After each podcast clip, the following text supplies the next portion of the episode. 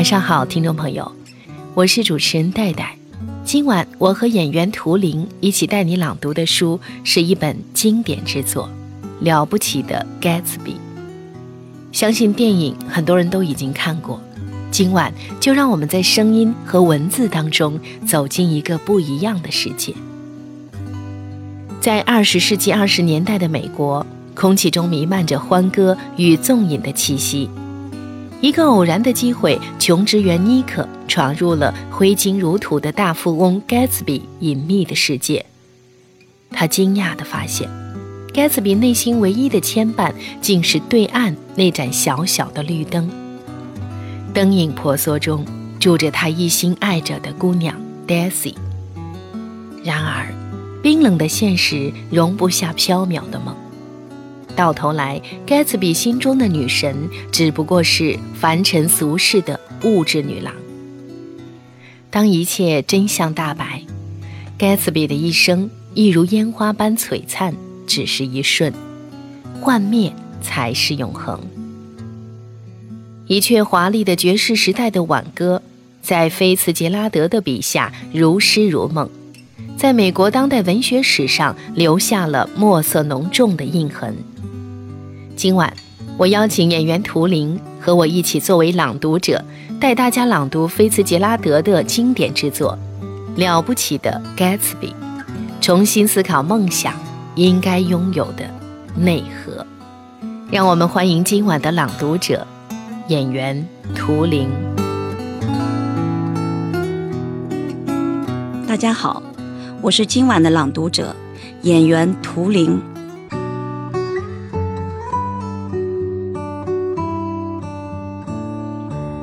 在歌舞节目中间休息的时候，那个男的看着我微笑。您很面熟，他很客气地说：“战争期间，您是在第一师吗？”“啊，是啊，我在步兵二十八连。我在十六连，直到一九一八年六月。我刚才就知道，我以前一定在哪儿见过您的。”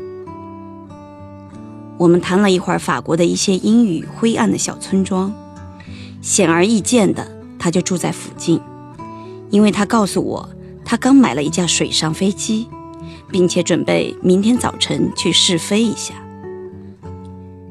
愿意跟我一块儿去吗，老兄？就在海湾沿着岸边转转。什么时候？随便什么时候，对你合适就行。我已经话到了嘴边，想问他的名字。这时哲丹调转头来朝我一笑：“现在玩的快活了吧？”他问。“好多了。”我又调转脸对着我这位新交的朋友。这对我来说是个奇特的晚会，我连主人都还没见到呢。我就住在那边。我朝着远处看不见的树篱笆把手一挥。这位姓盖茨比的派他的司机过来送了一份请帖。他朝我望了一会儿，似乎没听懂我的话。我就是盖茨比，他突然说：“什么？”我叫了一声：“哦，真是对不起。我还以为你知道呢，老兄。我恐怕不是个很好的主人。”他心领神会的一笑，还不止心领神会，这是极为罕见的笑容，含有永久的善意的表情。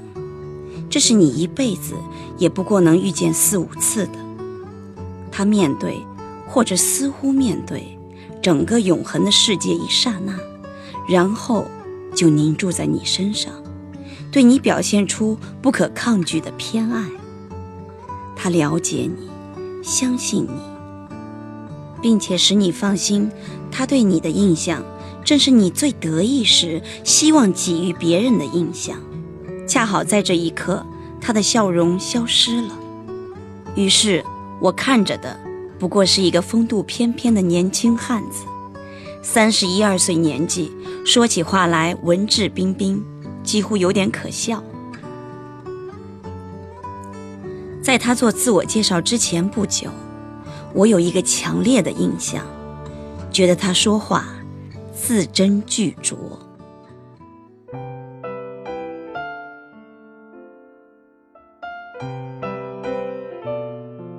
差不多在盖茨比先生说明自己身份的那一刻，一个男管家急急忙忙跑到他跟前，报告有芝加哥长途电话找他。他微微欠身道歉，把我们大家一一包括在内。你想要什么，尽管开口，老兄。他恳切地对我说：“对不起，过会儿再来奉陪。”他走开之后。我马上转向乔丹，迫不及待的要告诉他我感到的惊异。我本来以为盖茨比先生是个红光满面、肥头大耳的中年人。他是谁？我急切地问。你可知道？他就是一个姓盖茨比的人呗。我是问他是从哪儿来的，他又是干什么的。现在你也琢磨起这个题目来了，他厌倦地笑道。嗯，他告诉过我，他上过牛津大学。关于他的模糊的背景开始显现出来，但是随着他的下一句话又立即消失了。可是我并不相信。为什么不信？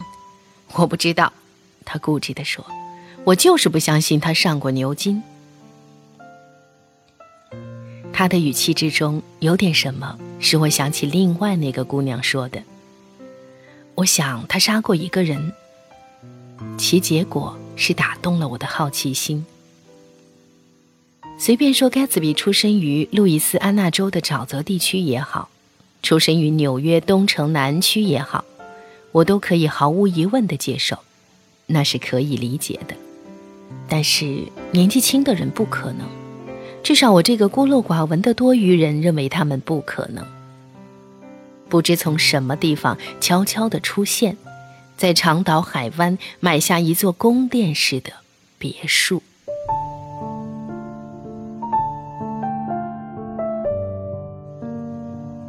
听众朋友，刚才您听到的是我和演员图灵为您朗读的《了不起的盖茨比》的片段。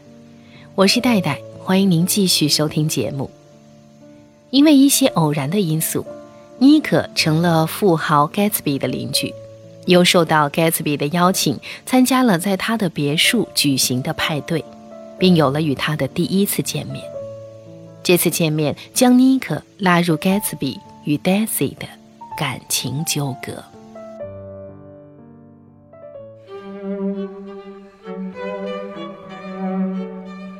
等到乔丹贝克把上面这些都讲完。我们离开广场饭店已经有半个钟头。两人乘着一辆敞篷马车穿过中央公园。太阳已经落在西城五十九号街那一带电影明星们居住的公寓大楼后面。这时，孩童像草地上的蟋蟀一样聚在一起，他们清脆的声音在闷热的黄昏中歌唱：“我是阿拉伯的酋长，你的爱情在我心上。”今夜，当你睡意正浓，我将走进你的身旁。哦，真是奇怪的巧合，我说。但这根本就不是什么巧合。为什么不是？盖茨比买下那座房子，就是因为这样一来，Daisy 就在海湾对面嘛。这么说来，六月里那个夜晚。他所向往的，不单单是天上的星斗了。盖茨比在我眼中有了生命，忽然之间，从他那子宫般的毫无目的的豪华里，分娩他想知道，焦丹继续说：“你肯不肯哪一天下午，请 Daisy 到你住处来，然后让他过来坐一坐？”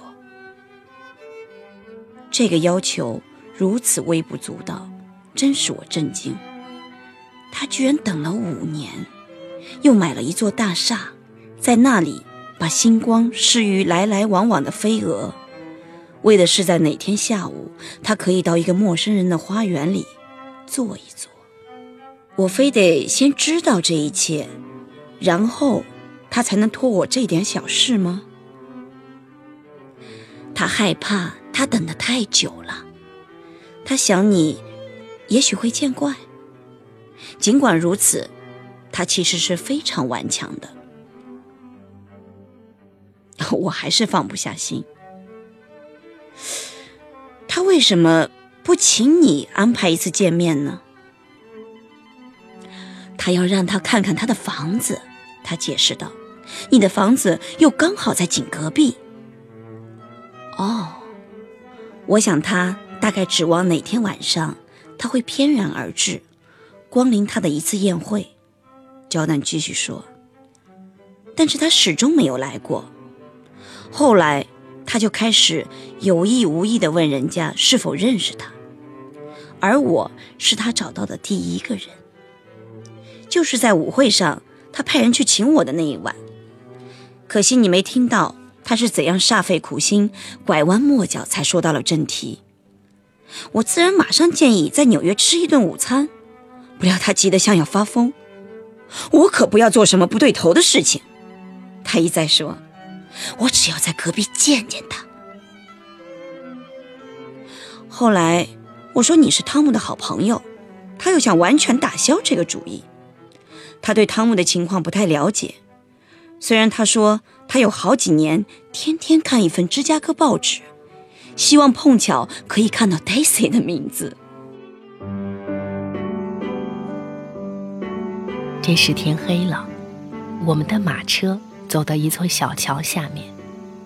我伸出胳膊搂住乔丹的金黄色肩膀，把他拉到我身边，请他一起吃晚饭。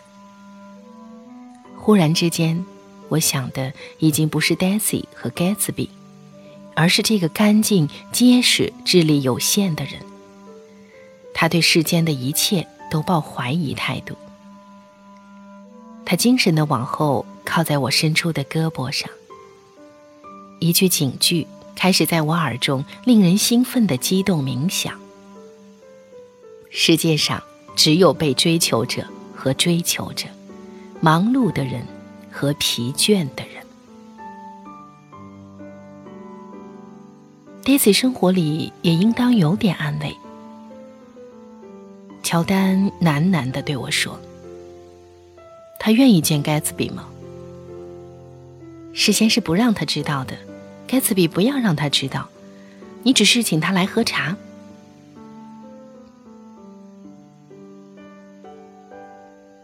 我们经过了一排黑黝黝的树，然后五十九号街的高楼里，一片柔和的灯光照到下面的公园中来。跟盖茨比和汤姆·布坎南不一样，我的眼前没有什么情人的背影，沿着阴暗的檐口和耀眼的招牌飘渺浮动。于是我把身边这个女孩拉得更近一点，同时胳膊搂得更紧。